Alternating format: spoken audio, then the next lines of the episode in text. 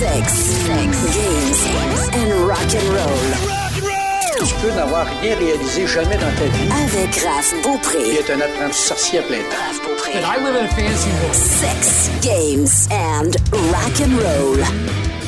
J'étais assez contente de l'avoir devant moi, mais comme toujours, hein, Christophe? Bonjour, Raphaël. Bonjour! Et là, ça fait quelques euh, podcasts qu'on fait, toi et moi, puis on parle d'autres choses que le cinéma, parce que, tu sais, t'as plusieurs passions, t'as plusieurs connaissances dans, dans la geekness world. Ouais, ouais, ouais. Mais là, ça faisait quelques...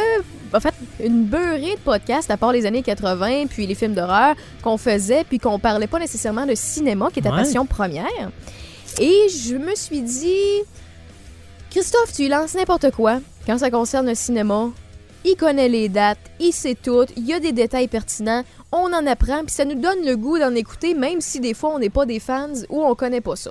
Fait que je t'ai pitché, je veux que tu me parles de Quentin Tarantino. Point! De qui ça? De, de, de Quentin. De, de, de qui? De, Quentin. ouais. Quentin, Quentin, Quentin. Écoute, ce geek qui est plus geek que moi au niveau cinématographique. euh, Il est imbattable, on s'entend. non, écoute, Quentin Tarantino est quelque chose. Et, et c'est plaisant parce que c'est. Je pense que c'est un phénomène. Le phénomène de Quentin Tarantino est le suivant c'est que c'est nous autres, des amateurs Ouais. de cinéma, qui avons la chance d'être à Hollywood et d'être représentés par lui. Euh, Ah, c'est beau, dit même. Oui, parce que faut comprendre que parce que là, il y a beaucoup de gens qui ont beaucoup de misère avec Quentin Tarantino. C'est un gars qui aime beaucoup s'écouter parler. Oui, il s'aime beaucoup. Oui, il s'aime beaucoup. Et il faut comprendre que Quentin Tarantino, quand il écrit un scénario, avant tout, il écrit une nouvelle. C'est un pas un scénariste, c'est un romancier. Mhm. Et ce que j'aime avec Quentin Tarantino, c'est que tu vas écouter un dialecte entre deux personnages et au début, tu as l'impression de voir une œuvre qui est comme un peintre qui est en train de peindre une pein- tu sais, euh, Oh, de faire une peinture. Et à un moment donné, quand tu l'écoutes comme il faut, tu te rends compte que c'est un jeu d'échecs entre deux personnages. Et c'est le- un méchant, méchant beau visuel, c'est tellement ça. Là. mais c'est ça, et, et c'est le plaisir d'écouter du Tarantino. Et c'est toujours ce que je vais suggérer à des gens qui me disent Moi, Tarantino, je suis pas capable. Et je leur dis toujours Quand tu écoutes Tarantino, quand tu écoutes un film de Tarantino, tu vas remarquer que c'est toujours une conversation entre deux personnages. Oui. Remarque le jeu d'échecs. Un place un pion là, l'autre va placer le pion là, Mm. et à un moment donné, tu le vois pas venir et il va aller te mettre échec et mat. Bang! Et un des plus beaux, un je pense qu'un des plus beaux, euh, un des plus beaux exemples de ça, Inglorious Bastard, la séquence du début du film, lorsque tu te ramasses avec l'Allemand qui s'en va à la maison du Français et qui commence à, parler avec le Français, puis il se présente là, puis vous savez qui je suis, puis vous savez ce que je fais, papa, papa. Puis là, je suis juste là pour faire euh, un questionnement sur les gens qui restaient dans le secteur. Puis là, il y a ces gens-là qu'on n'a pas vus. Mais plus la conversation s'avance, puis à un moment donné, il se met à parler en anglais au lieu de parler en français parce que la conversation commence en français. Plus la conversation avance, puis plus à un moment donné, tu te rends compte qu'il y a une raison pourquoi il parle en anglais. Et finalement, c'est tout ça pour dire est-ce que les. Tu sais, je ne vais pas je vais pas t'amener devant le fureur, on va pas te tirer dessus si tu m'avoues que tu aides les Juifs que l'on recherche pour savoir que finalement, tu as la caméra de Tarantino qui baisse, qui baisse pour se rendre qu'en dessous du plancher, les Juifs sont cachés en dessous. Et tu vois vraiment le visage de l'acteur Oui. qui change tranquillement pas vite jusqu'à ce qu'à un moment donné, il y a une larme parce qu'il n'y a pas le choix de dire si mes filles qui sont allées dehors, qui là présentement, je me doute qu'ils ont des, des mitraillettes sur le bord de leur temple, j'ai pas le choix pour sauver ma famille de dire que les gens que j'essaye de protéger sont en dessous. Hey, mais ça, c'est-tu de la didascalie, là, à côté, là, puis écrite? Pour ceux et celles qui savent pas c'est quoi une didascalie en théâtre ou en- au cinéma ou peu importe, là, c'est ce qui est écrit en parenthèse que l'acteur fait mais ne dit pas ou Ouais. ne lit pas. Donc, c'est ce qu'il exprime de par son corps et son visage, de par les larmes ou, tu sais, de par les expressions. Ouais. Donc, mais ça, quand tu lis un texte, tout est écrit en parenthèse ou en oblique, puis le personnage doit apprendre autant ça, l'acteur ou Ouais. l'actrice, que les paroles. Mais tout ce que tu viens d'écrire ça, d'écrire là, ça doit être euh, un paragraphe et demi juste de didascalie. Et, et c'est le plaisir de Tarantino, c'est que quand on lit un scénario de Tarantino, il n'y a rien de ça qui est marqué. Hein? Tarantino, lorsqu'il va diriger ses acteurs, Ah, il l'écrit pas? Il l'écrit pas. Lui, il va, il va mettons, il- sur le scénario, il va, il, va, il va écrire ses dialogues, il va marquer les choses importantes, mais la, comment je pourrais dire, l'émotion qu'il va chercher à Il va l'écran. l'expliquer. Il va aller le chercher de l'acteur. Euh, Ah, OK. tu- hey, c'est une manière que tu vois, moi, je pense, j'étais au, co- j'étais au- convaincu que c'était pareil que tout le monde. Non, c'est, lui, Tarantino, c'est un compositeur. C'est un peintre. Ah, lui, il jamme. OK, oui, Quand il, fait de la- exactement. oui. quand il fait du cinéma, c'est comme de la musique, il jamme. Exactement. C'est, de l'improvisation. C'est, je suis sur un stage, il va se jouer, il va s'amuser. Des fois, il y a la scène, il y a exactement ce qu'il cherche, mais on en fait une autre pour l'amour du cinéma, parce que des fois qu'on irait chercher quelque chose de différent, et là, il fait, il permet à ses acteurs d'aller chercher une autre version ou une autre affaire. Ah, mais il faut que ce soit des... En fait, faut que ce soit des acteurs qui se font confiance. Parce que si t'aimes plus te faire diriger, puis te faire dire quoi faire, parce qu'il y a plusieurs acteurs comme ça, puis c'est correct, les deux types, Oui. là, euh, ça doit pas faire, faire un fit pendant tout. Et qu'est-ce que tu remarques d'un film de Quentin Tarantino? C'est toujours la même équipe technique. Ouais. C'est toujours les mêmes acteurs, les mêmes comédiens. Ouais. Il a son univers à lui. Et je vais aller même plus loin que ça. Si tu ne l'as pas remarqué en regardant les films de Quentin Tarantino, tous les films de Quentin Tarantino, incluant les films qu'il a écrits en scénarisation mais qu'il n'a pas réalisés, font partie de l'univers Quentin Tarantino. Les Ouais. personnages sont reliés d'une façon familiale entre eux autres, d'un film à l'autre. Je vous donne un exemple. Si vous écoutez un film comme Reservoir Dogs, Mr. Blonde est connu sous le nom de Vega. Et dans le film Pulp Fiction, le personnage de John Travolta, son nom de famille est Vega. Ce sont deux frères. C'est réellement Mais deux ça- frères. ça peut- parce que j'ai vu un des deux. Moi, je les ai pas encore toutes vues, OK. là, parce que euh, j'ai pas vu euh, Reservoir Dogs. Reservoir voyons. Dogs. Mais j'ai vu euh, Pulp Fiction. Oui. Mais euh, ça se passe dans les mêmes années? Non, Non? c'est, dans l'univers. Donc, tu sais pas dans quelle année que ça se passe. Ouais, tout le temps. Tu le sais jamais dans quelle ça. année. Tu as, une idée, là, parce que tu as le décor puis tout. là. Exact. Comme il y a un personnage dans le film Eightful Eight Ouais. qui est l'arrière-grand-père d'un personnage qui se trouve dans Reservoir Dogs. Ben, je m'en doutais, là, parce que Eightful Eightful Eight, euh, voyons, je mettre de la misère avec mon articulation. Mais oui, Eightful Eight, c'est un remake Ouais. de Reservoir Dogs, mais au Far West. C'est malade, ça. Ouais. Mais il y a des, des personnages sont reliés comme ça, euh, au même titre que Tarantino euh, a une... ben, il, a- il déteste deux choses au niveau du cinéma. Le cinéma, le numérique, Mhm. il déteste ça. Lui, il a toujours dit, mon objectif, c'est d'arrêter ma carrière cinématographique à l'âge de 60 ans. Mais je suis pas sûr que je vais me rendre là parce que le numérique est en train d'éliminer la bobine de film. Et Tarantino est un des rares réalisateurs qui tourne encore en film présentement. Fait que là, il y a 4 ans. Il reste 4 ans, il y a 56. il y a 5 ans. Ben, À il est en l'heure de leur- 63, ouais, c'est Ouais, ça. À l'enregistrement de ce podcast-là, Ouais. en fait, euh, je vais le dire, c'est rare que je le dis, là, mais si c'est publié plusieurs mois plus tard, je m'excuse, on est le 20-20-01-28. On est le 28 janvier lors de l'enregistrement. Et à ce moment-là, lui, il a, euh, il a 56 Ben ans. écoute, Tarantino est né le 27 mars 63. Ouais. Donc, tu vois, il va avoir 57 ans cette année. Ouais. Euh, et ce qui est drôle aussi, c'est qu'il a dit qu'il ne dépasserait jamais 10 films. Donc, il y en a Ouais, 9 de ouais, réalisés. Il en reste encore un dans sa carrière. Et quand il a fini sa carrière, après ça, il écrit des romans, il écrit des nouvelles et il écrit des livres sur le cinéma. C'est ce qu'il a dit qu'il allait faire. Mais là, là j'ai plein de questions par rapport au film. Là, parce que est-ce qu'il va vraiment respecter ça? Je sais qu'il y a des manières de contourner ça. C'est 10 films à lui, je peux comprendre, mais il peut continuer d'en écrire, il peut continuer de. Il va peut-être en produire. Au niveau réalisation, il a dit qu'il ne réaliserait que 10 films dans sa carrière. Il a le 9 à son actif à présent. Puis ouais, le 9 qui est sorti en 2019, Qui qui, était que j'ai chez nous, que je n'ai pas encore écouté, donc c'est sur ma to-do, là. Euh, mais il- a parlé de son projet, prochain projet, voyons, prochain projet, et euh, ce serait de science-fiction sans soucoupe, euh, sans gogos. Est-ce que tu y crois? Mais en même temps, l'autre côté, tu as des rumeurs de Kill Bill 3. Est-ce que ça, c'est, ce serait son dixième? Non, parce que tu as des rumeurs aussi qu'il y a une histoire de Inglorious Bastard qu'il n'a jamais réalisé et qu'il veut reprendre. Ouais, ouais. La seule chose qu'on sait, c'est que le prochain film de Quentin Tarantino sera le dernier film de sa trilogie euh, de, sur la revanche. OK. Euh, parce qu'on a euh, euh, Django Unchained, Ouais. Once Upon a Time in Hollywood, et là, le prochain serait encore un film de euh, revanche. Donc, on va voir ce qui va se passer avec ça. Mais, tu sais, c'est de Quentin Tarantino. Donc, Tarantino va faire ce que Tarantino veut faire. Ouais, montrer des pieds. C'est ça. Oui, ben, oui, ben ça, on pourra en parler un petit peu plus tard parce qu'il y a quand même des trademarks de Tarantino. Oh, tu sais. Mais tu sais, Tarantino, pour te donner, ben, tu sais, regarde, si tu veux aller sur les trademarks, là, tantôt j'en parlais, euh, il déteste euh, tout ce qui est placement publicitaire dans un film. OK, fait que tout ce qui est euh, une bouteille de coke, Exact. un, un ordinateur Apple. Exact. Alors, qu'est-ce qu'il a fait? Il a créé ses propres marques.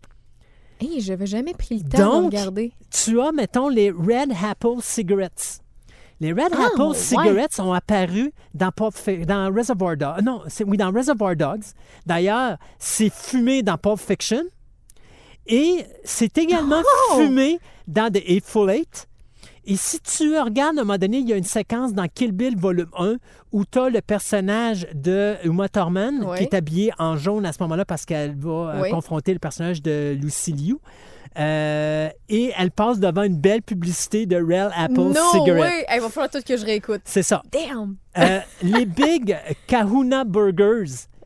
Ouais? Donc, c'est sa création. Donc, c'est fait partie. C'est Ok. des burgers de l'univers Quentin Tarantino. Tu as également le G.O. Juice, le Jack Rabbit Slim, euh, le Teriyaki Donuts. C'est toutes des créations Quentin Tarantino qu'on va voir dans les différents films, que ce soit dans ses scénarisations. D'ailleurs, dans un film qu'il a scénarisé et dont il a réalisé un des quatre films à sketch qui était Four Rooms, qu'il avait fait avec euh, Robert Rodriguez à l'époque, il y a justement un moment où il y a le personnage de Tim Roth qui fumait justement un Red Apple cigarette dans Reservoir Dogs. Il en refume un autre dans Four, euh, dans Wow. Four Rooms. Donc, c'est toutes des affaires que ça, le monde ne savent pas, mais que quand vous le savez, vous allez porter attention sur Penses-tu les que les films. acteurs s'en rendent compte? Ils le savent-tu? eux? Tout le monde le sait. Tout Le le monde, sait. dans l'univers de Quentin, tout le monde le sait. C'est un easter egg, exactement. Mais, euh, fait que dans le fond, lui, son but, c'est de rien devoir à personne. Exact. Mais on va pouvoir en revenir aussi sur les After Eights. Sur les After En fait, Eight, non, non, sur, sur euh, les. Excuse, les Eightful Eight. After Eight, c'est les Ouais. petits bâtonnets Ouais. euh, euh, chocolat, menthe, sacrifice, ça va pas bien. Mais sur les Eightful Eights. Oui. Parce qu'il y a une histoire là-dedans. En tout cas, quand on, quand on ira euh, en parler, Eightful on ira. tu vas nous parler de la guitare à 40 Oui. 000 piastres. Oui, on va en Ouais, reparler. On en reparlera de celle-là. Vas-y. Tantôt, tu parlais du fétichisme sur les pieds. Oui. Effectivement, il en a une euh, où est-ce que majoritairement, il filme toujours les orteils ou les pieds des femmes qui sont euh, dans son pire film. en pire. On Ah. me dit que le dernier, c'est encore pire. J'ai hâte de voir ça. Malgré que non, moi, les pieds, ça là, mais- Oui, mais lui, c'est c'est ça. Il aime ça. D'ailleurs, moi, je, ben, je te dirais, la séquence qui est la plus amusante, c'est la séquence de Kurt Russell dans Dead Proof. Quand il prend son doigt, puis qu'il ça va licher son doigt, puis il frotte le petit orteil de, de l'actrice qui est en arrière du véhicule. là. Oh là Ouais, là. c'est ça. Euh, Il se fait plaisir. Il se fait, il, se met un petit peu de pornographie euh, égoïste Ah, au ben, travers de ses films. Euh, il est un amateur des films, principalement des années 70, mais il touche aussi les années 60. Et ça, vous l'avez continuellement dans ses productions, que ce soit au niveau de son générique, que ce soit au niveau des zoom-in, zoom-out. Euh, les films de Quentin Tarantino font très Grindhouse, qui est cette, euh, espèce de film d'exploitation des années 70, le black exploitation, le sexploitation. Donc, où est-ce qu'on a de la musique euh, qui sort de l'ordinaire, des, des, des- des prises de vue qui sont vraiment weird, euh, le film qui est scratché? On va volontairement briser la bobine de film pour Wow. donner un aspect vieillot. Ah, On le voit beaucoup plus dans Grindhouse, mais on le fait une fois de temps en temps dans des films comme Kill Bill. D'ailleurs, Kill Bill, il y a une section dans le premier volume 1, là, il y a Ouais. une section d'animation qui est un hommage au film d'animation des années 70 également, donc ça, on va en revenir tantôt, mais c'est... C'est un gars qui est un tripeux de cinéma et il nous le balance dans la face. Et tel- il y a tellement de belles choses dans un film de Quentin Tarantino, surtout quand on est un amateur Ben, des quand années on sait 70. tous les détails. Moi, juste les marques ou les affaires de Oui. graffiner les bobines, c'est malade, Ah ça. oui, effectivement. Ah, puis, écoute, je shame on me, là, pour vrai. On, on enregistre ce podcast-là, puis j'ai vraiment une grosse to-do list. Puis c'est pour ça que je voulais que tu m'en parles, pour me donner encore plus le goût des écouter. Là. Euh, sur les neuf actuels, Oui. j'en ai écouté quatre, cinq. Ouais, t'as, t'as écouté Pulp Fiction? Pulp Fiction, les deux Kill Bill, Django, puis Eightful Eight. Eightful Eight. Il m'en manque beaucoup. Il en manque beaucoup. Puis Ben, des classiques, la base. là. Il écoute, manque la base. là. si je te dirais d'où ça vient, Quentin Tarantino, ses amours, euh, d'abord, son, son père a quitté euh, sa, sa mère alors qu'elle était, elle était enceinte de lui. Donc, il n'a jamais vraiment connu son vrai père. Et à un moment donné, ben, sa mère euh, s'est mise à sortir avec beaucoup d'Afro-Américains pendant sa jeunesse. Des Afro-Américains qui l'ont amené à aimer non seulement le cinéma, mais le black. Euh, Black Exploitation. Donc, c'est-à-dire cette période des années 70 où on a eu des films comme Shaft, Foxy Brown et ainsi de suite. D'ailleurs, Foxy Brown qui met en vedette Pam Grier. Et d'ailleurs, il va y avoir une anecdote que je vais vous raconter tantôt avec Pam Grier sur le film Jackie Brown qui s'appelle Jackie Brown Axo- à cause de Foxy Brown. Ouais. Donc, c'est vraiment un hommage à ça. Tarantino va jamais, va lâcher l'école à partir de l'âge de 15 ans parce que dans sa tête, il veut être un acteur. Et il va euh, embarquer dans une troupe théâtrale où il va rencontrer des gens et où, que- dans lequel il va connaître ou commencer à connaître euh, et devenir conscient de ses talents de scénariste. Parce qu'à un moment donné, ce qu'ils vont faire, c'est que lui et les autres acteurs vont se remémorer des films, puis là, ils vont dire hey, ce serait le fun de réécrire les scènes, puis de les rejouer de- sur un stage. OK. Et c'est comme ça qu'il a Il a commencé il a à... commencé à faire de la scénarisation. Et euh, à un moment donné, bien, abandonne l'école et qu'est-ce que tu fais? Il faut que tu trouves une job. Ben oui. Alors, il est devenu placé dans un cinéma porno à l'âge de 15 ans qui s'appelait le Pussycat Theater. Oh, attachant. Et si tu te rappelles de Kill Bill Volume 1, Oh, tu te rappelles du Pussycat Wagon, Oui. Qui est ben un oui, hommage- mais non, oui. qui est un Avec hommage le porte-clés puis le charlette. exact, et le char lui appartient en passant. Il conduit encore, aujourd'hui Le Pussycat le Pussycat Wagon à travers Beverly Hills. Wow! Fait Ouais. que quand tu vois le Pussycat Wagon, tu le sais que c'est Quentin. Et vous savez d'où ça vient maintenant. Wow, c'est donc bien malade! Quentin Tarantino, à un moment donné, va se trouver une job pendant cinq ans où est-ce qu'il va travailler dans un club vidéo qui est le Video Archives euh, à Beverly Hills, qui est encore existant aujourd'hui. Et euh, il va découvrir sa passion et à un moment donné, ben écoute, il veut faire un film. Alors il va commencer à travailler sur des scénarios avec des amis de ce club vidéo-là. Et il va écrire un scénario qui s'appelle True Romance, avec l'optique de réaliser le film. Et pendant trois ans, il va chercher du financement pour faire le film vrai? mais ça marche pas. Mhm. Et euh, il va réécrire un autre film qui va s'app- qui va s'appeler Natural Born Killer, qui va être également où il va se dire, écoute, je, vais faire un scénario où est-ce que je vais être capable de faire un film, puis ça va me coûter moins d'un million, fait qu'avec moins d'un million, on devrait être capable de me passer de l'argent. Mais ça marche pas, ça non plus. Et là, à un moment donné, ben écoute, euh, il n'y a plus d'argent pour vivre, il est obligé de coucher chez des amis, euh, il est pauvre, et donc, à un moment donné, il va décider de vendre ses deux scénarios. Le premier, True Romance, va lui ramasser quand même 30 000 et euh, c'est un film qui va être racheté par un certain Tony Scott qui va faire le film. Dans True Romance, ce qui est drôle, c'est que le film était fait un peu comme Pulp Fiction, c'est-à-dire qu'il était tout mélangé. Tony Scott va ramener ça linéaire. Et ce qui est important de savoir là-dedans, c'est que le personnage principal qui est interprété par l'acteur Christian Slater, c'est Quentin Tarantino. OK? Donc, un, adorateur de films de cinéma, euh, qui est un, un tripeux, un geek de culture, euh, de pop culture des années 70. C'est ça. Donc, ce personnage-là, C'est lui dans un personnage. Bon. Exactement. Et euh, il va vendre ça pour 30 000 L'autre, Natural Born Killer, va le vendre pour 10 000 Mais le problème, c'est qu'il va le renier parce que Oliver Stone va racheter ça, il va le rechanger au complet, il va l'adapter à sa manière, ce qui fait que Quentin Tarantino, lui, va toujours se, comme se séparer de l'œuvre de Natural Born Killer parce qu'il considère que c'est pas son œuvre à lui qui Mhm. est au cinéma. Et donc, avec l'argent qu'il va ramasser de ça, Quentin Tarantino va écrire un autre scénario qui s'appelle Reservoir Dogs. Et il se dit, là, ben écoute, il faut que je fasse un film qui coûte pas cher. Ou est-ce qu'on va dire, ben écoute, ça coûte tellement pas cher que, garde, on va, on va te donner l'argent puis on va te laisser tranquille. Et donc, Tarantino va prendre le 30 000 de True Romance, puis il va écrire le scénario de Reservoir Dogs et il va commencer à faire le tour pour produire le 10 film. À un moment donné, ce scénario-là va tomber entre les mains de Harvey Keitel. OK.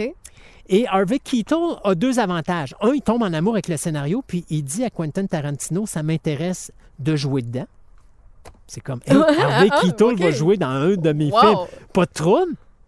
Mais Harvey Keitel travaille pour Live Entertainment. OK. Et donc, si Harvey Keitel t- est l'acteur d'un de tes films, Live Entertainment automatiquement te donne 1,5 million pour la réalisation de ton film. Wow! Ce qui fait C'est un step-up, là. c'est un step-up. Donc là, Tarantino dit ben OK, non seulement j'ai je suis réalisateur d'un film, je peux faire Reservoir Dog, mais en plus j'ai 1,5 million. Et avant que ce 1,5 million-là arrive, Harvey Keitel va dire Je t'avance de l'argent pour t'aider.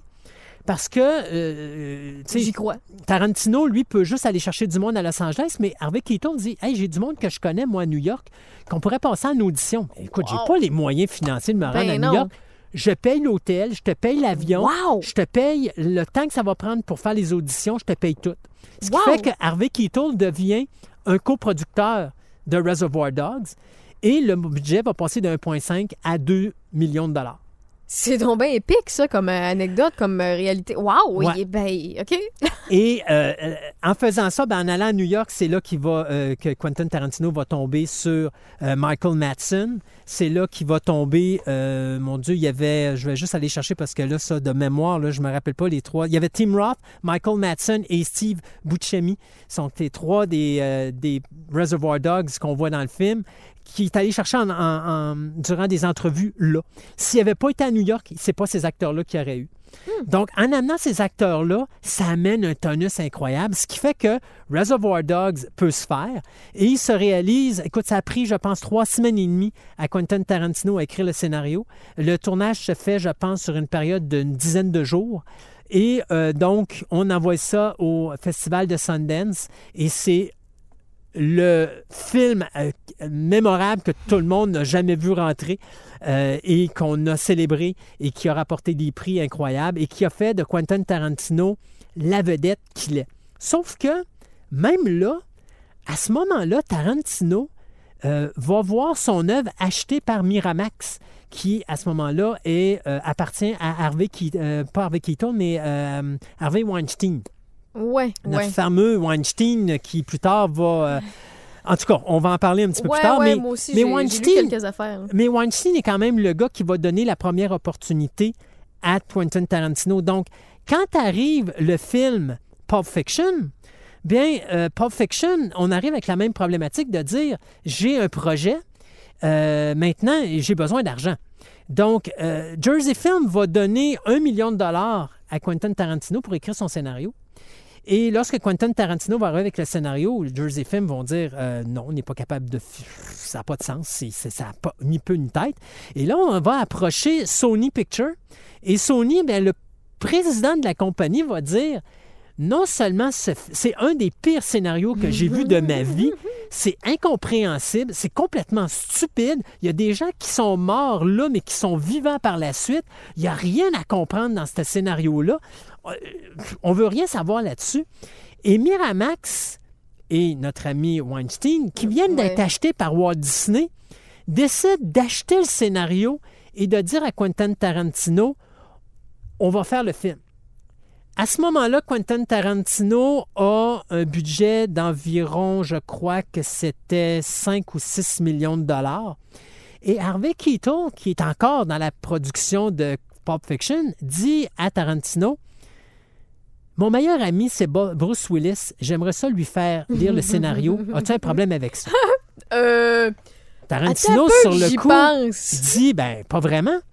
Et il fait lire le scénario à Bruce Willis. et Keaton va convaincre Bruce Willis de participer à Pulp Fiction. Vous allez me dire, ouais, mais c'est pas, c'est pas, c'est pas si extraordinaire que ça. C'est extrêmement puissant parce que même si Bruce Willis vient de connaître des flops, il a un succès monstre en Europe. Ce qui fait qu'avec l'arrivée de Willis, automatiquement, on vient de passer De débloquer un autre spot. Là. on vient de passer de 6 à, à- de 5 à 8 millions de dollars. Le budget. Parce qu'il y a 5 millions de dollars qui vont seulement pour les acteurs sur le budget de 8 millions. Mhm. Mais ce qui est important de savoir, c'est que Weinstein, euh, Wein- Weinstein n'est pas stupide.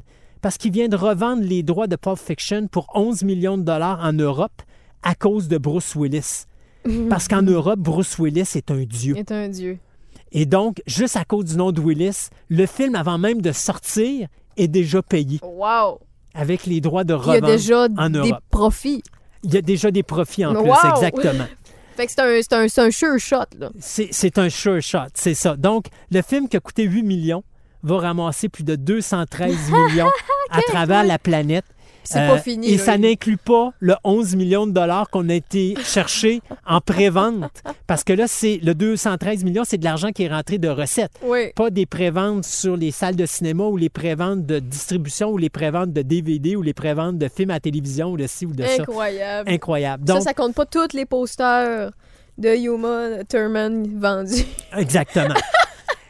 Savez-vous ce qui est encore plus drôle? Il y a quelque chose, on va revenir en arrière un petit peu avec euh, Reservoir Dogs, parce que Reservoir Dogs, quand il est diffusé en salle en Europe, il y a un marketing qui se fait qui n'a jamais été fait avant. On fait des posters avec chaque visage des personnages de Reservoir Dogs. Ça, c'est une publicité maintenant qu'on voit plus régulièrement. Tu sais, as un Harry Potter, tu vois Harry, tu vois Hermione, Oui, tu oui, vois... oui. sais, Game vois- of Thrones, Game of fait Thrones avec la font dernière ça. saison. euh, bon, Euh, mais c'est quelque chose qui s'est fait avec Reservoir Dogs.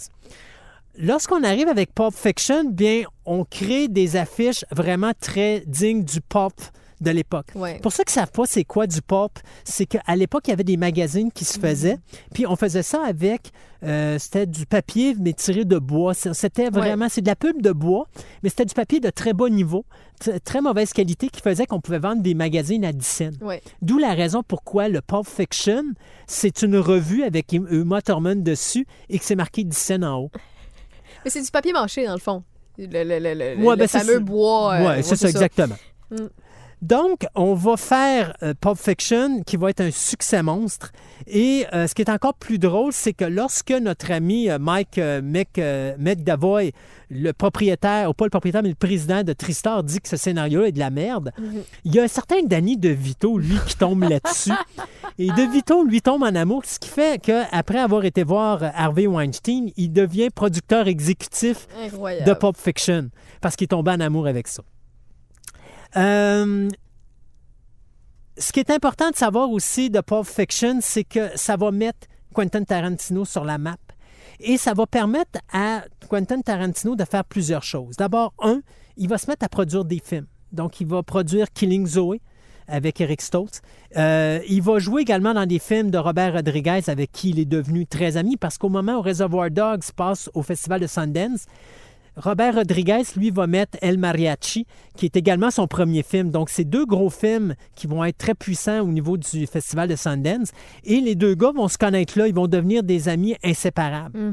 Euh, il va se mettre également à réaliser des épisodes pour la série télé. Donc, en 95, il va réaliser un épisode de la série ER, ou Urgence. OK. Ce que peu de gens savent, il va se mettre à faire aussi l'épisode, tantôt que je disais, là, il va écrire euh, et euh, réaliser un épisode euh, ou un des, un des épisodes du film Four, euh, Rooms. Donc, c'est je disais plutôt un sketch parce qu'il y a quatre sketchs dans ce film-là, euh, dans lequel justement il partage la réalisation avec Robert Rodriguez, il y avait Alexandre Rockwell et Alison Anders. Il va également être un des acteurs euh, principaux aux côtés de George Clooney dans From Dusk Till Dawn en 96, qui est un autre scénario qu'il avait écrit à l'époque de True Romance et Natural Born Killer mais qu'il a été capable de vendre également pour, je pense, 1000 dollars. mais c'est Rodriguez qui a ramassé la réalisation, puis il a dit J'aimerais ça que tu joues dans mon film. Wow! Et donc, à ce moment-là, ben, Quentin s'est retrouvé comme aux côtés de, euh, voyons, de, de George Clooney, Harvey Keitel et Juliette Lewis dans ce film de vampire qui, au début, est tout simplement un film policier à la euh, Quentin Tarantino avant de virer au carnage complet du film de vampire les plus sanglants qu'on a pu voir, je pense, de- comme film de vampire dans toute l'histoire du cinéma am- nord-américain. Oui, nord-américain, parce que si tu s'en vas dans le japonais, peut-être qu'il y en Oh, il y en a. dépassé. Non, non, il y en a, c'est exactement. Euh, en 94, c'est Pulp Fiction. Lorsque Pulp Fiction est un succès, il y a un certain Quentin Tarantino qui décide de dire j'arrête. Parce que Quentin Tarantino, à ce moment-là, entre Pulp Fiction et Reservoir Dogs, ou Reservoir Dogs et Pulp Fiction, les médias sont sur son dos continuellement. Ah, Il devient l'attraction principale, c'est la nouvelle vedette. C'est ça, c'est le buzz d'Hollywood. One Hit Wonder qu'on pense. là. Et là, Tarantino dit là, je fais plus rien. J'arrête ça. Là, Sacrez-moi patience. là, je m'en vais vivre une vie normale. Je m'en vais m'exiler quelque part dans mes figurines, mes clubs vidéo, puis je vais écrire mon scénario de prochain film. malade. Et là, il va faire la rencontre de deux personnages. Pam Grier, que je vous ai parlé au début, Foxy Brown, Mhm. donc qui faisait beaucoup de films de... C'était la, la femme noire de films d'action, des films de Black Exploitation des années 70. et Robert Foster, qui est également un acteur très connu dans les films d'exploitation des années 70. Les deux acteurs vont plus nulle part. Et à un moment donné, alors que euh, Tarantino se promène à Hollywood, croise Pam Grier, C'est un hasard, là. il arrête comme ça Pam Grier, il dit Hey mon Dieu, vous êtes Pam Grier. Pam, je suis en train d'écrire un film pour vous. Pam dit Hey, écoute, vous savez le nombre de fois que je me fais dire ça, tu sais, mais Ah, ben oui, oui, Quentin, pas de problème, j'ai vu Pulp Fiction, j'ai aimé ça, euh, ben je vais attendre que tu me donnes des nouvelles. Et l'anecdote de Pam Grier avec Jackie Brown est la suivante c'est qu'à un moment donné, Pam Grier reçoit une- une- un avis par la poste, comme quoi il y a une lettre qui a été envoyée, mais elle doit payer les timbres parce que la personne qui envoyait n'avait pas assez d'argent pour payer l'envoi. OK. Fait qu'elle a dit, voyons, c'est quoi cette affaire-là? Ça, encore des affaires de publicité. Et elle laisse aller ça, elle n'y va pas. Et à un moment donné, elle reçoit un dernier avis en disant, ben là, on va retourner le colis Ouais. à la personne. Elle dit, bon, ben je vais aller le chercher. Et elle voit sur l'enveloppe QT. QT, QT. et elle ouvre l'enveloppe et elle voit le scénario de Jackie Brown de Quentin Tarantino. Et elle, elle, elle lit le scénario, elle appelle Quentin Tarantino, puis elle dit C'est quoi le rôle que j'ai Ben, t'es Jackie Brown. Mais elle, dans sa tête, c'était, elle, c'était le personnage de euh, qu'avait Bridget Fonda, qui était la blonde de Samuel L. Jackson. Mm. Parce que pour elle, il n'y a pas de race de marqué. Tu sais, C'est pas marqué si c'est une blanche ou une noire. Fait que pour elle, c'était Bon, je vais être la blonde de Samuel C'est L. ça, je Jackson. vais être la... Non, non, t'es Jackie Brown. Non, non, j'ai écrit un film T'es la toi. vedette principale. Wow. Maintenant, on s'en va sur Robert Foster. Parce que Robert Foster a été sur le film de Reservoir Dogs et il, a fait une super de bonne audition. Et quand il finit l'audition, il est sûr d'avoir un rôle, mais tout de suite, Quentin sort de la salle puis il dit Écoute, je suis vraiment désolé, ça marchera pas pour Reservoir Dogs, mais je vais me rappeler de toi. Bien sûr, il voit Pulp Fiction, il dit Ouais, il m'a pas appelé. Et à un moment donné, il est dans un restaurant, un petit café, puis euh, il est tout seul à sa table, il n'y a plus d'agent, il n'y a plus les moyens de se payer d'agent parce qu'il n'y a, plus aucun- il y a plus rien dans sa carrière. Sa carrière est vraiment, c'est fini. Fini. là. Euh, il, y a les- il y a de la difficulté à se payer son logement. là. Il est vraiment dans, dans le plus profond de sa carrière. Et là, il voit Quentin Tarantino rentrer avec un de ses amis, en train de bavarder. Quentin, lui, il n'est plus à Hollywood. Là. Il- il- Non, non, non. Tu sais, on est à Hollywood, mais lui, il s'amuse. tout ça. Oh, oui. Et à un moment donné, il se retourne, puis là, il dit Hey, Quentin, Quentin Et là, Quentin le voit, puis il va s'asseoir à côté de Ben Robert oui, puis il dit Hey, il dit Tu m'as pas promis à m'a donné un rôle? Il dit Ben justement, je suis content de te voir, je vais avoir quelque chose pour toi. Et bon, Robert Wow! Foster s'en va, a pas de nouvelles, puis à un moment donné, il revient dans ce petit café-là, et Quentin Tarantino est assis à la table où il était assis, où est-ce qu'il, quand est-ce qu'il, quand il l'a appelé, exactement à sa place, et lui dit Robert, come here a second. Alors Robert Foster vient s'asseoir. Et là, il lui installe le scénario. Et comme Foster et comme exactement que Pam Grier lit le scénario, il dit OK, j'ai quoi? J'ai le rôle de que normalement Robert De Niro de- a eu dans le film, Ouais. c'est-à-dire euh, un petit rôle secondaire. Non, non. Tu as le rôle principal avec Pam Grier. Qui, en passant, les deux avaient déjà joué ensemble dans d'autres films dans les années 70. Donc, quand Pam Grier apprend qu'elle va rejouer aux côtés de Robert Foster, et que- puis elle, elle avait un crush sur lui quand elle était plus jeune et que Robert Foster apprend qu'il va jouer avec Pam Grier. C'est, écoute, c'est comme, c'est le moment culminant de notre Y carrière. a-tu craqué? Y a-tu braillé? Moi, je braillerais. Dans le cas de Robert Foster, c'est qu'il est passé d'un no-name à sa carrière est reparti. Ouais. Et euh, jusqu'à temps qu'il meure, parce qu'il est mort l'année dernière, mais euh, il, était, même il revenu dans la nouvelle série de Twin Peaks où est-ce qu'il devait interpréter le personnage du shérif Truman, mais que finalement ça n'avait pas marché. Là, il est revenu en, en shérif Truman, mais c'était le frère de, du shérif Truman qu'on avait eu dans la série d'origine. Donc, tu sais, il y a plein de choses intéressantes. Et il y avait même le personnage de Michael Keaton, qui avait été approché pour jouer le personnage de Nicolette dans le film de Jackie Brown. Et Keaton passait son temps à dire à Quentin Tarantino Je suis pas bon pour ce rôle-là, je peux pas faire ça. Je sais- c'est- tu peux pas me prendre ce rôle-là, je suis pas fait pour ce rôle-là. Et plus Keaton disait qu'il était pas fait pour ce rôle-là, plus Tarantino voulait l'avoir pour le, le rôle de, Nicolette. Et l'anecdote de ça, c'est que ils ont un film qui s'appelle Out of Sight, qui va être tourné la même année, qui va être fait par S- Steven Soderbergh, qui est, fait, qui est basé sur euh, une autre nouvelle de l'écrivain Elmar Leonard, sur lequel euh, ben, Elmar Leonard a écrit le roman Rum Punch, sur lequel est basé Jackie Brown. Parce que Jackie Brown, c'est une des seules œuvres que Quentin Tarantino n'a pas créées. Il l'a écrit basé sur une nouvelle déjà existante.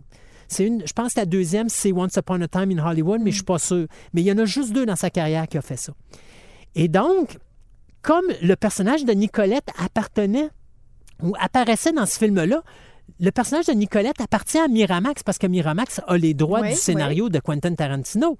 Et donc, euh, Tarantino va voir euh, Weinstein et lui dit J'aimerais que tu donnes l'autorisation à Steven Soderbergh de pouvoir utiliser non seulement le personnage de Nicolette, Mhm. mais je veux que ce soit Michael Keaton qui l'interprète.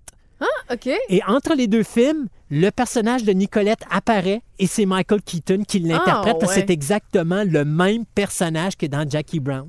Donc encore là, un lien qui se Ouais. fait entre deux films. Eh bien. Euh, Jackie Brown, son défaut est le suivant. C'est que c'est l'après Pulp Fiction. Ah, OK. En fait, le- il s'est fait euh, engourdir par la popularité du film de, de Et donc, 94. Pulp Fiction, là où euh, le film est mélangé, donc la fin se Ouais. passe au début et le début est à la fin Ouais. et ainsi de suite, Jackie Brown est vraiment chronologique. Et donc, euh, il y a beaucoup de gens qui l'aiment moins, ce film-là. Mais si vous prenez le temps de le réécouter, puis si vous prenez le temps de savourer les dialogues de Tarantino, et si vous vous rappelez que c'est un continuel parti d'échecs entre chacun des personnages, Jackie Brown est un petit délice de film à voir et c'est un délice de scénaristique à écouter parce que les dialogues des personnages sont vraiment croquants et on, voit de la manière qu'il va écrire ces personnages par la suite. C'est vraiment, tu vois que les caractères sont plus importants. Écoute, la séquence quand le personnage de Robert Foster voit arriver Jackie Brown, il met une musique là-dedans. C'est une séquence qui doit durer deux minutes, deux minutes et demie. Il n'y a pas un réalisateur qui va accepter ça. Ils vont Non. couper quelque part. là. Mais lui, non. C'est lui qui a le dernier mot sur le montage. On ne coupe rien. Et donc, Jackie Brown est un petit Mais on a, au, au moins aujourd'hui, on a le luxe de ne pas être à l'époque où ça sort. Donc, si vous Ouais. êtes quelqu'un qui les a pas tout écoutés ou en a pas écouté du tout de Quentin Tarantino, Mm. ben à ce moment-là, vous êtes dans le meilleur des scénarios parce Oui. que vous allez euh, pas avoir l'engourdissement, comme je disais tout à l'heure, ou l'absorption que Pulp Fiction avait eu sur Jackie Brown ou sur d'autres sur d'autres films, parce que vous pouvez les écouter dans l'ordre que vous voulez ou de la manière que vous voulez Oui. et les apprécier un après l'autre sans avoir attendu quelque chose d'aussi hot que parce que c'est différent, puis les, les, les, les sont tous succulents. Puis je suis sûr que si vous allez sur le web, quelque part, il y a quelqu'un qui a mis les générations des personnages. Fait que vous pouvez écouter les films dans l'ordre que les personnages évoluent au niveau de leur famille ou de l'histoire de leur famille. Donc à ce moment-là, vous pouvez l'écouter Hey, d'une autre fun, manière. je vais aller voir ça.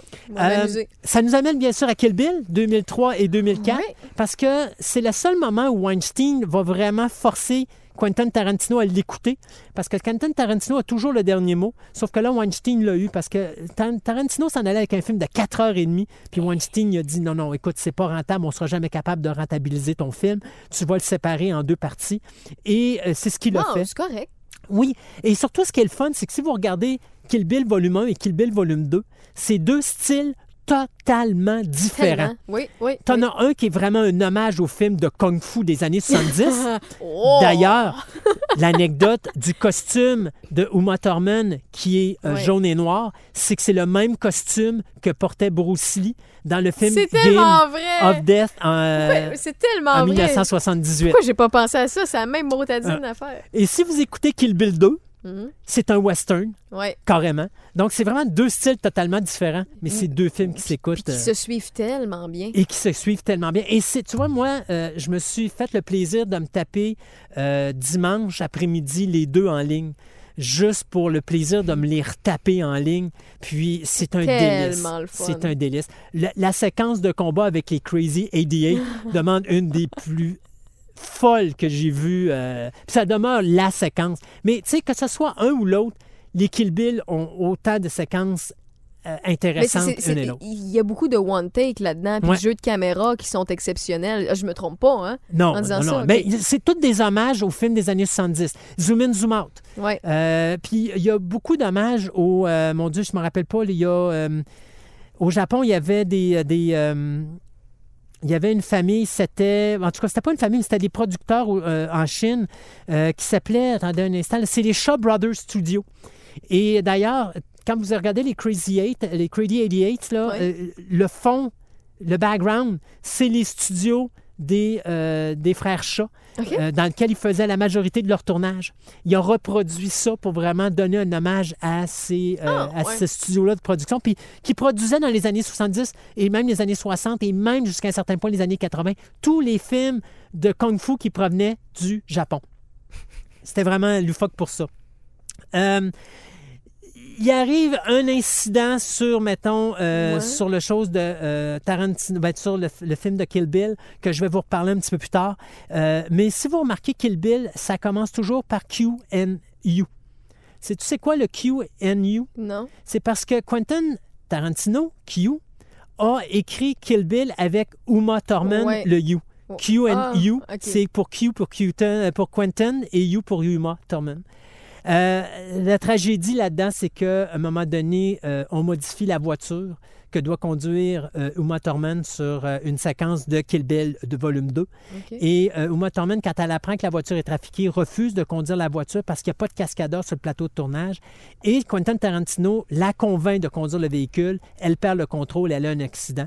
Elle est Oh. blessée à la jambe et au niveau du cou. Et ça va amener beaucoup de problèmes parce que encore aujourd'hui, elle souffre de cette blessure-là. Ça Colin. nuit à sa carrière. Et elle a demandé au Weinstein et à Miramax de lui fournir les preuves parce qu'elle voulait poursuivre pour négligence au niveau de cet accident-là et aller rechercher de l'argent. Les Weinstein et Miramax n'ont jamais voulu donner euh, les bobines de film. Ce qui a encore plus compliqué la situation, c'est que il y a eu ce problème où est-ce que euh, Weinstein euh, a fait des avances sexuelles à Uma Thurman. C'était sur la production de, de Kill Bill, à un point tel que même Quentin Tarantino, à un moment donné, quand il a su ça, il avait dit à Weinstein euh, Je ne veux plus te voir à proximité d'Uma Thurman.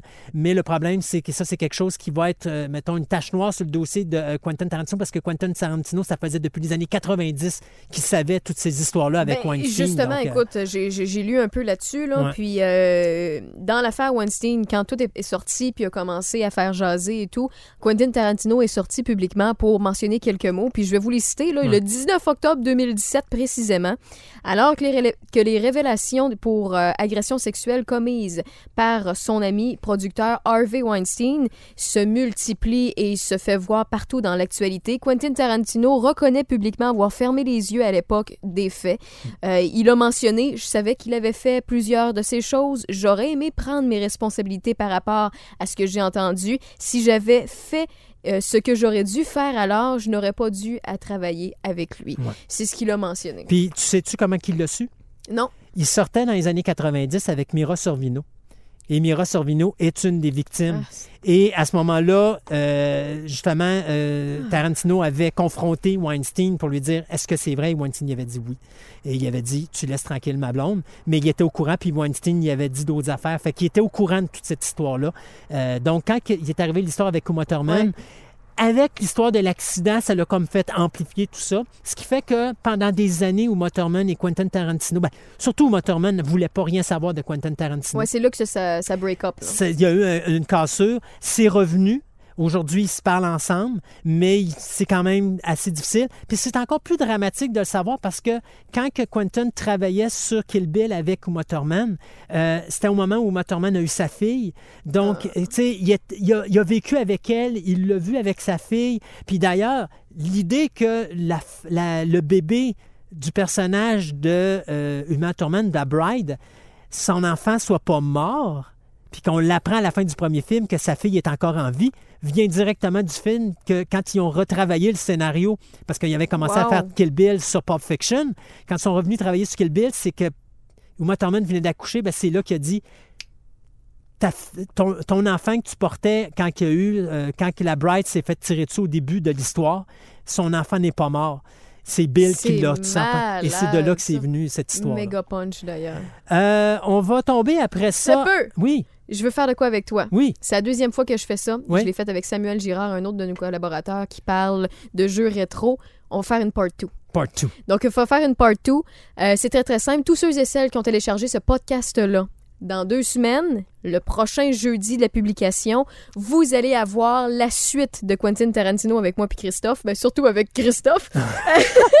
puis euh, on va poursuivre à partir du prochain après les Kill Bill. Vous allez avoir d'autres détails, d'autres Easter eggs. En tout cas, à date, moi, tu vas vraiment sur un hype et j'espère que c'est la même chose pour ceux et celles qui ont euh, téléchargé le podcast. Fait que t'es partant, ça te va? Oh yes, parti. OK, merci. Donc, euh, pour tous ceux et celles qui sont là, je vous remercie. Dans deux semaines, la suite, promis. C'est juste que, écoute, ça fait déjà un bon moment qu'on jase, puis je On connais est ça, juste à Christophe. moitié. On est juste à moitié. On n'aura pas le temps. Puis, euh, je veux qu'on prenne le temps.